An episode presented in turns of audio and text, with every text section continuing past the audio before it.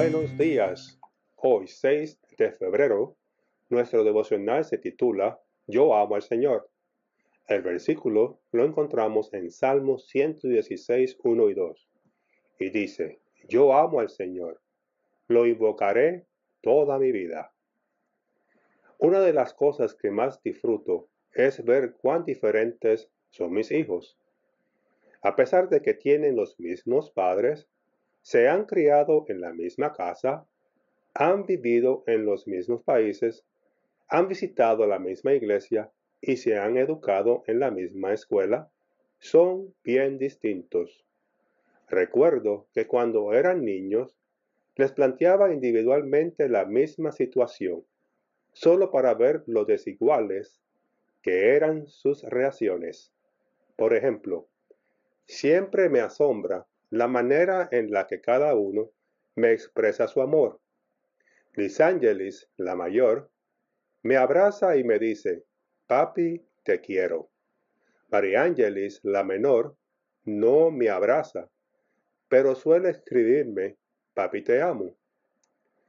Lisan nunca dice que me ama y Marianne nunca dice que me quiere. Acel, mi hijo varón, se limita a decirme, papi, vamos a jugar básquet, que te daré una pela en la cancha. Un te quiero, un te amo o un vamos a jugar básquet, para mí son distintas formas de expresar lo mismo. Sería tonto de mi parte esperar que los tres tengan el mismo tipo de relación conmigo y la misma forma de expresar su cariño por mí. Si yo soy capaz de apreciar y valorar las abismales diferencias que hay entre mis hijos, ¿no será Dios capaz de hacer lo mismo con nosotros? Nuestro Creador sabe que somos diferentes, que hay una gran diversidad entre sus hijos. Él recibe con agrado el entusiasmo que impregnan en su adoración mis hermanos de Jamaica y Trinidad, pero también acepta la solemnidad con la que lo veneran mis hermanos de Buffalo, Nueva York. Cada uno de nosotros han de desarrollar y descubrir por sí mismo su propia forma de expresar su amor por Cristo sin caer en una triste imitación de la religiosidad de otros.